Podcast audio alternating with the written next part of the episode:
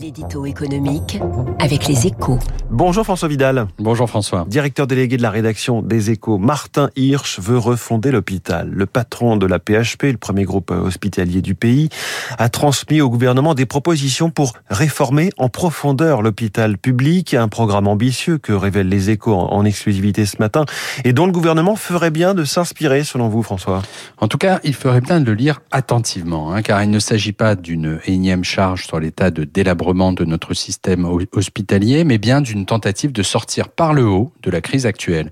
Dès l'entame de son rapport, Martin Hirsch le reconnaît d'ailleurs, l'hôpital français n'est pas le seul à connaître des difficultés. Hein. Dans tous les grands pays euh, occidentaux, euh, le manque de personnel dans les hôpitaux a été aggravé par l'épidémie de Covid. Quant aux interrogations sur le modèle financier, elles sont la règle commune. Mais à cela, le système hospitalier français ajoute des rigidités spécifiques qu'il est plus que temps de corriger, comme une grille des de rémunération des personnels uniformes sur tout le territoire ou une coupure entre hôpital et médecine de ville très profonde? Mmh. Le Ségur de la santé ne devait-il pas s'attaquer à ces problèmes de fond? Alors, en, injectant 10 milliards euh, par an, le Ségur a eu un immense mérite. Il a enfin comblé le fossé creusé par 20 années de modération salariale liée aux 35 heures.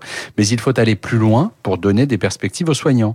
Et pour y parvenir, Martin Hirsch propose de nombreuses pistes, certaines très techniques, qu'il serait trop long d'évoquer ici. Cependant, il en est une qui fera beaucoup réagir car elle concerne la rémunération des personnels.